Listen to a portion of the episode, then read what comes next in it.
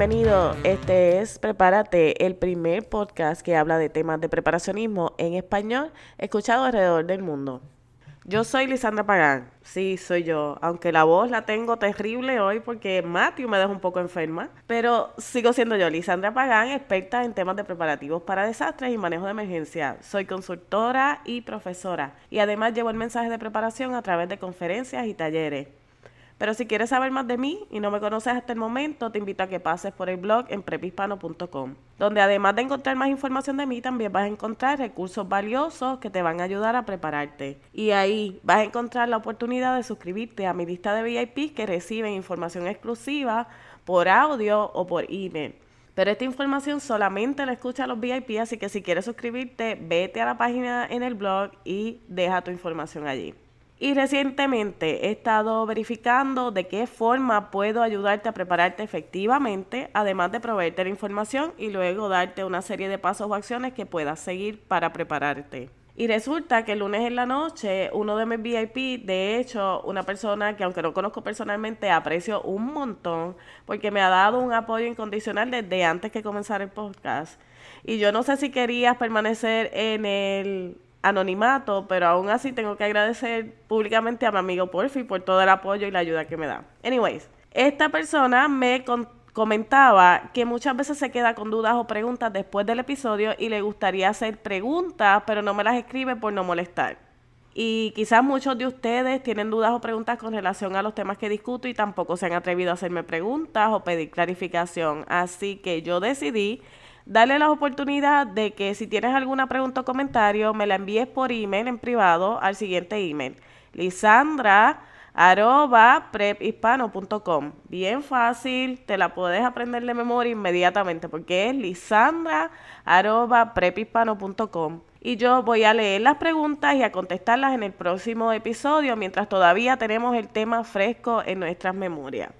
Te invito a que si tienes alguna duda, pregunta o comentario sobre el tema que se está discutiendo, inmediatamente me envíes un correo con la información. Yo la voy a discutir en el episodio de la próxima semana, porque así esa respuesta no solamente te beneficia a ti, sino que también beneficia a todos los que quizás tuvieron preguntas similares o dudas similares y quizás no tuvieron tiempo de escribirme o no se atrevieron a preguntar. Recuerda que el email es lisandra.prephispano.com.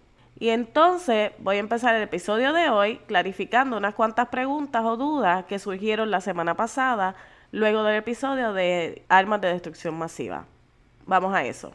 Porque Alejandro Flores me preguntó con relación al lugar específico donde uno debería ubicarse para evitar recibir la mayor cantidad de radiación. Y quiero aclarar que para evitar la mayor cantidad de radiación durante el fallout, que es cuando la energía que subió con esa detonación llegó hasta la atmósfera y volvió a bajar a la Tierra, es cuando está bajando a la Tierra, debes estar detrás de la mayor cantidad de capas de protección. Y me explico, mientras más paredes o cubiertas hayan entre el mundo exterior y tú, mejor protegido tú vas a estar. Es por eso que los refugios de radiación nuclear se hacen debajo de la tierra o en los bunkers que son como montañas o están cubiertos por una capa protectora. Ahora, una vez esa radiación ya ha bajado y ya está en la superficie de la tierra, todo, todo, todo, los suelos, los árboles, las estructuras, toda superficie está cubierto por partículas radiactivas. Es por eso que se recomienda que uno no toque nada y cuando regrese a su casa se descontamine fuera de la casa y deje fuera de la casa todas las ropas, zapatos, todo lo que pueda tener partículas radiactivas. Finalmente, con relación a las trampas para la radiación, las toallas o paños húmedos sirven como una trampa y por eso también se pone el duct tape para sellar todo y evitar que esa radiación entre. Son como una barrera.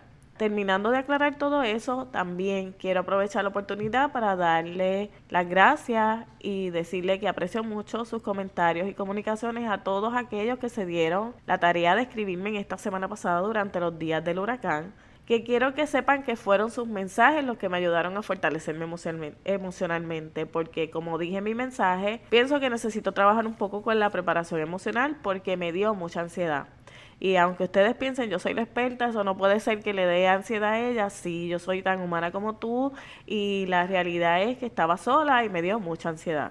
Pero eso me sirvió a mí para entender que las personas que pasan solos por desastres y eventos como este, por lo general entonces se van a enfrentar a una situación como esa de ansiedad y de y quizás temor, porque emocionalmente nos tenemos que preparar también. Así que no fue en vano Gracias a todos los que me escribieron y a los que me dieron support, a todos los que oraron por nosotros. Gracias a Dios no sucedió nada. Bueno, pues vamos a comenzar con el tema de hoy. Hoy vamos a estar hablando del bug out bag o la mochila de 72 horas, las ocasiones en que bugging out o desalojar tu refugio es tu mejor opción y las esas ocasiones en que tu bug out bag se va a convertir en tu mejor amigo.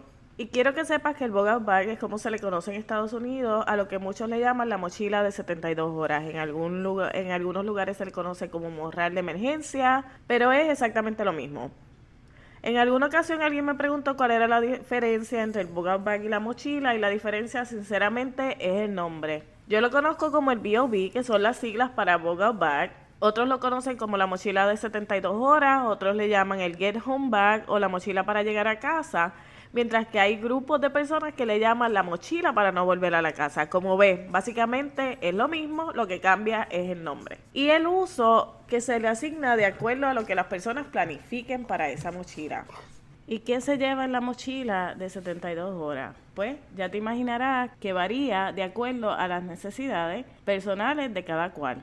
Por lo general, lo básico son esos artículos que tú vas a necesitar para sobrevivir el tiempo que te toma llegar de un destino a otro o hasta un lugar seguro, que lo ideal es que sean 72 horas o menos. Es por eso que ahí en tu mochila vas a tener lo que tú necesitas para sobrevivir sin ayuda por 3 días o 72 horas, que incluye agua, alimentos, artículos de supervivencia básicos como una forma para comenzar un fuego, cuchillo, eh, alguna forma de iluminación, velas o linternas, una sierra pequeña, baterías, algún envase para cocinar o calentar, abrelatas, un kit de primeros auxilios. También vas a necesitar un cambio de ropa, una forma de refugio, ya sea una casa de campaña pequeña o un torno para que hagas tu propio refugio.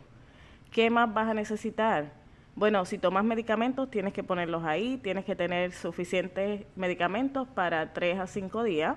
Protección, ya sea un cuchillo, algunos llevan su pistola o revólver, y tienes que reconocer que en el momento en que tú decides abandonar tu hogar, que se supone que es tu lugar seguro, para moverte a un lugar que te provee esa seguridad es porque probablemente la situación esté difícil. Así que siempre vas a necesitar llevar algún instrumento o alguna aparato o un cuchillo, una pistola, algo que te ayude a protegerte. Puedes llevar dinero en efectivo, aunque nunca se recomienda que lleves grandes cantidades. Eh, muchas personas dicen que tienen que llevar documentos personales, pero en realidad pues yo llevaría quizás una identificación, pero no mucho documento, porque tú tampoco quieres perder todo eso si es que te asaltan o algo sucede en el camino.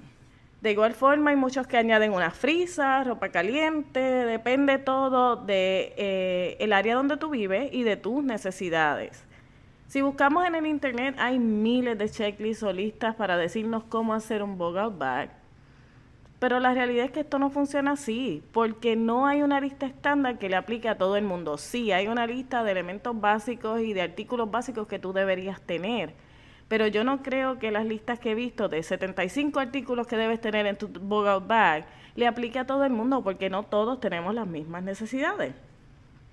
Así que puedes utilizar esas listas para tener la idea de qué cosas puedes poner, pero probablemente ni tú ni yo tengamos las mismas eh, necesidades, por tanto no sería recomendable que te dejes llevar exactamente por lo que dice ahí y pongas todo eso ahí, porque hay muchas veces que tú ni siquiera vas a usar lo que, lo que otras personas te recomiendan que tengas ahí. Yo lo que quiero sugerirte en este caso es que tengas lo más básico, ya que de todos modos tú sabes qué es lo que necesitas y en adición a lo más básico añadas lo que tú y solamente tú vas a necesitar. Te voy a poner un ejemplo. En mi caso, mi Boga Bag incluye café y quizás tú no tomes café y lo encuentres como que porque ya tienes eso ahí. Bueno, eso es lo que va de acuerdo a mis preferencias. También algún sustituto de azúcar. Y yo siempre añado un medicamento o loción para las picaduras en la piel. ¿Por qué? Porque yo por lo general cada vez que salgo afuera, si hay árboles, si hace sol, me da como una alergia en la piel. Pues yo tengo que tener algo para mi condición en específico yo no quiero tener que preocuparme porque estoy tratando de llegar a algún sitio y la picazón de la alergia, de los árboles, qué árboles me voy a encontrar en el camino que me vayan a causar alergia, me tenga más distraída y no me permita a mí llegar hasta donde quiero llegar. Eso es algo que yo incluyo yo porque eso va de acuerdo a mis necesidades. Tú puedes hacer lo mismo, verifica cuáles son tus necesidades específicas. Si tú eres alérgico a las abejas o quizás a las hormigas, tienes que tener lo que te va a ayudar a sobrevivir. Como les dije, no hay un Bug Bag universal que les resuelva a todo el mundo. Quizás en algunos aspectos, pero hay otros que no, porque fíjate, si tú compras uno de estos que ya vienen preparados, y tienen alimentos preempacados, pero esos alimentos no te gustan a ti o te causan alergia, ya eso es una desventaja para ti. Y yo en ese caso recomiendo que si decides ir por la ruta de comprar el que ya viene hecho, de que ya está preparado, siempre, siempre, siempre verifiques todo lo que tiene adentro y lo personalices de acuerdo a tus necesidades. Verifica qué es lo que ya tiene y añádele lo que le haga falta. Esta semana pasada, precisamente antes del huracán, estaba hablando con mi mamá porque mi mamá y mi papá son diabéticos, por tanto en su boga bag ellos en adición a la insulina tienen que también tener unos medicamentos que toma mi papá, por ejemplo, los toma a diario. Y mi mamá también, pues yo les recomendé a ella que, to que tenga, eh, ella prepara un kit de una semana de, de medicamentos que tenga una semana de esos medicamentos en ese Boga Bag y que todos los meses saque ese y ponga uno nuevo. ¿Por qué? Porque de esa forma ya se asegura que esos eh, medicamentos no se le han dañado ni se le han expirado, que la humedad no los ha dañado, que el calor no los ha dañado y todavía están vigentes y, son útiles porque no están expirados. Eso mismo nosotros lo podemos ir haciendo. ¿Por qué? Porque vamos rotando lo que tenemos dentro de ese Boga Bag y nos, y nos aseguramos de que todo lo que hay ahí esté en buen estado y que no está expirado. Bueno, pero ya entonces que discutimos qué es lo que se va a poner ahí dentro y tú sabes que tienes que verificar cuáles son tus necesidades para que sepas qué es lo que vas a incluir. Ahora yo quiero entonces hablarte de cuándo vas a tener que probablemente hacer la decisión de bug out o huir o desalojar, como tú lo quieras llamar. Yo siempre digo desalojar tu home base o tu lugar seguro, que es el lugar que tú designas como tu hogar seguro. Para muchos de nosotros ese lugar seguro es nuestro hogar. ¿Y por qué yo traigo este tema? Porque yo he visto que muchos grupos de Facebook de los que yo pertenezco, si tú eres como yo, probablemente estás en más de uno. Esto es una conversación que se tiene bien a menudo. Las personas se preguntan que si me quedo, me voy, qué hago, no sé si debo tener un lugar alternativo. Bueno, esto es una conversación que muchas personas tienen en los grupos y el tema va desde si decidir entre irse o quedarse hasta cuándo es el mejor momento para salir. Así que yo decidí darte una serie de escenarios para que tú puedas visualizar distintas situaciones y veas cuáles son las que van a requerir que tú salgas de tu lugar seguro o que desalojes tu lugar seguro y cuáles no necesariamente son motivos para salir. Primero que nada, yo quiero que tú recuerdes que si tú te has preparado y has almacenado alimentos y otras necesidades básicas en tu hogar es porque ese es el lugar que tú destinaste tu lugar seguro o tu home base. Así que tu Out Bag lo vas a usar para salir de ese lugar seguro de tu hogar que tú lo destinaste como lugar seguro en busca de seguridad cuando ya tu lugar seguro no te provee la protección que tú esperabas o ya no esté garantizada. En otras palabras, cuando tu seguridad esté comprometida es que entonces tú decides irte. Y hago la aclaración porque si tú has preparado tu hogar, tienes que recordar que abandonarlo es solamente la alternativa cuando ya no puedas hacer nada más. La idea detrás de prepararte en tu hogar es que tú puedas quedarte ahí y que tengas todas tus necesidades cubiertas. No es que vas a salir corriendo a la primera crisis, así que tienes que tener en mente que tienes que tener un plan para proteger tu hogar y tus suministros primero antes de decidir desalojar. Muchas veces no consideramos eso, pero entonces muchas personas deciden que para proteger, que eso es algo que tenemos que tener en mente, ¿cómo vas a proteger tu hogar o tu, o tu lugar seguro? Muchas personas tienen perros, otros tienen sistemas de seguridad, algunos adquieren armas de fuego, porque la prioridad siempre es quedarte y defender lo tuyo, no es salir o ir corriendo y dejar lo que tanto tiempo estuviste preparando.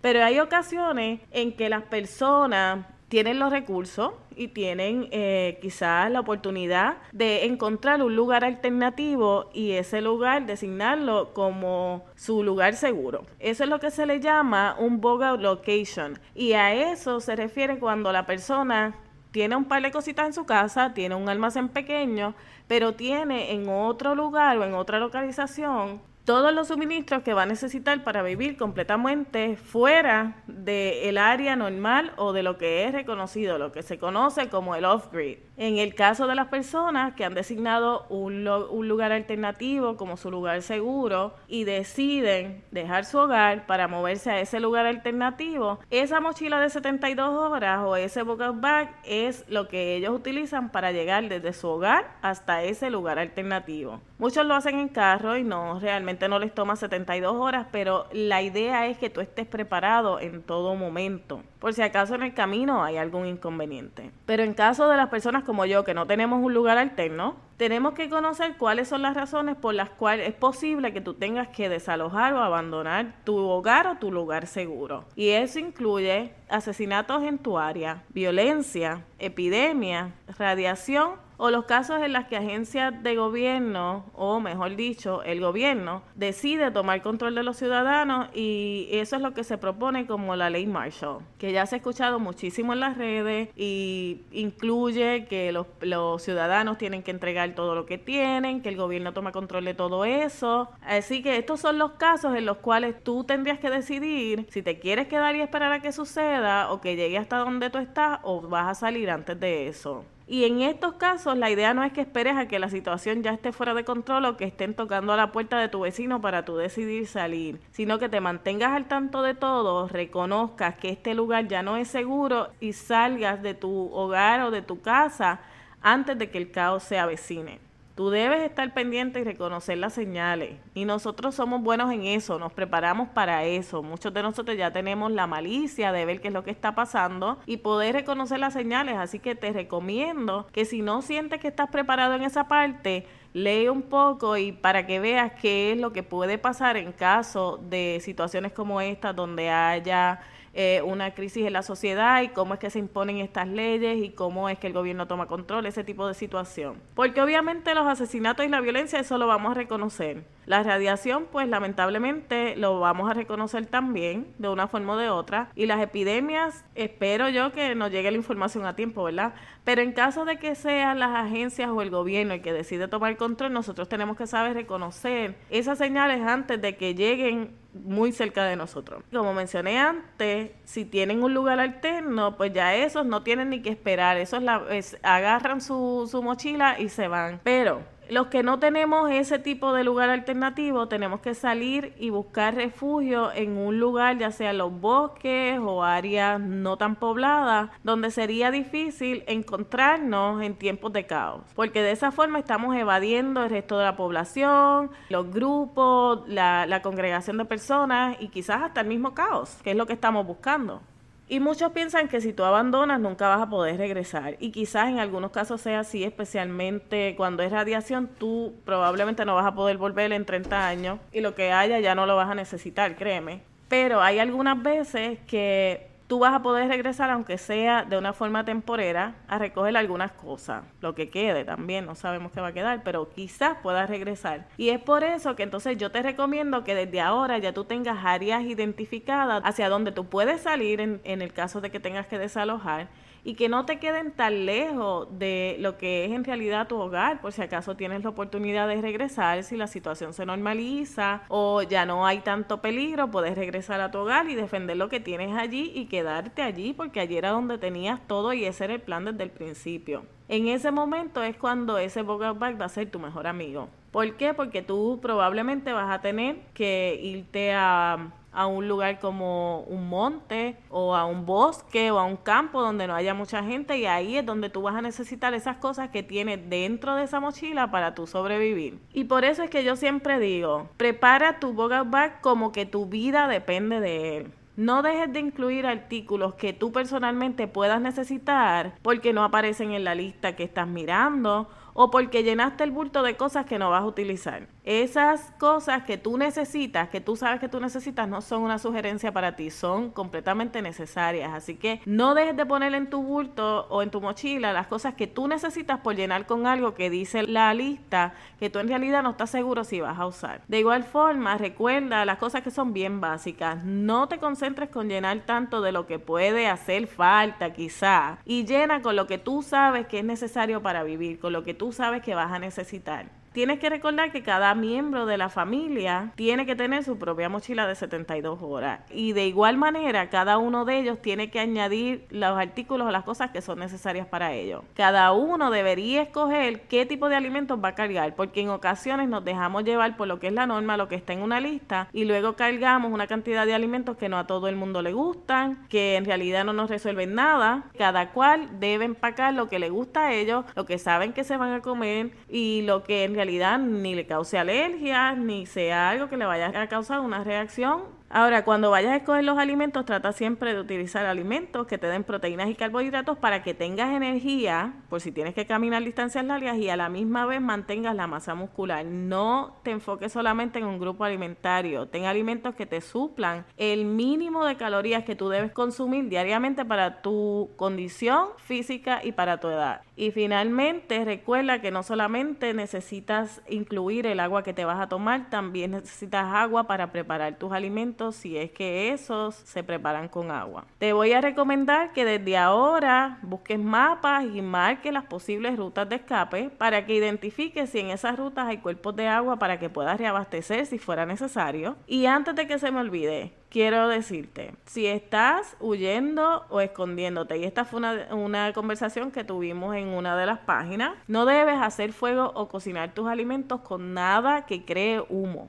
Recuerda que el humo puede ser una guía para el que te quiere encontrar. ¿Te acuerdas de cuando se usaban las señales de humo? Pues más o menos así. A menos que tú estés en una isla y quieras ser rescatado, nunca se recomienda que si te estás escondiendo o estás evadiendo el caos, la gente o, el, o lo que puede ser un peligro para ti, que utilice ningún tipo de fuego que pueda permitir que el humo te localice. Para eso existe una variedad de estufas pequeñas que se pueden cargar en tu mochila, puedes utilizar las velas y cualquier otra forma como gas propano para cocinar o proveer luz. Finalmente, quiero recordarte que si hay niños, tienes que tomar en cuenta las necesidades alimentarias de esos niños, ayudarlos a que preparen su mochila, pero también permítele escoger a ellos los alimentos que les gustan. No le vayas a llenar el bulto de atún.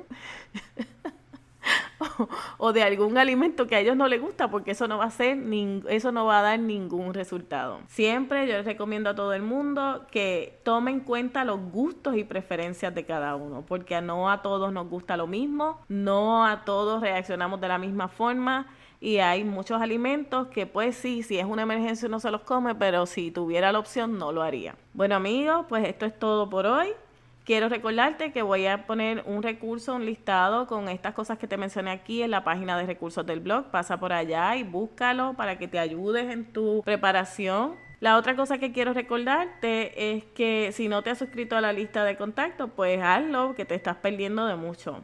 Pero de todos modos, mi mensaje para ti es este prepárate y hazlo ya. Esta semana pasada tuve la oportunidad de ver cómo las personas que no se prepararon a lo último estaban volviéndose locos. También aprendí mucho, que eso también lo quiero mencionar, porque comenté también en mi página en Facebook que yo no sabía que tenía que incluir junk food en los abastecimientos de primera necesidad para los teenagers y eso lo aprendí esta semana pasada, cuando a pesar de que ya yo estaba preparada del todo, tuve que salir una vez más a los supermercados a buscar porquerías y junk food para que ellos comieran y se entretuvieran. Así que tengamos todo eso en cuenta cuando estamos preparando ese listado de los alimentos o comprando o preparando quizás hasta la mochila. ¿Cuáles son las preferencias de cada uno? Porque en el caso mío, a mí me gustaban los platanutres. Eso era lo que yo quería. eso era lo que yo quería. Pero mi hijo lo que quería eran chitos picantes. Así que eso yo no lo hubiese comido. Por eso te digo que tenemos que tomar en cuenta qué es lo que a cada cual le gusta. Bueno amigos, esto es todo por hoy. Me despido, pero no sin antes recordarte que el mejor momento para que tomes acción es hoy. Ya tú sabes que mañana puede ser tarde. Dios te bendiga. Y ahora, porque el episodio terminó, no quiere decir que no nos podemos comunicar. Ya sabes, puedes escribirme a lisandra.prepispano.com o pasa por el blog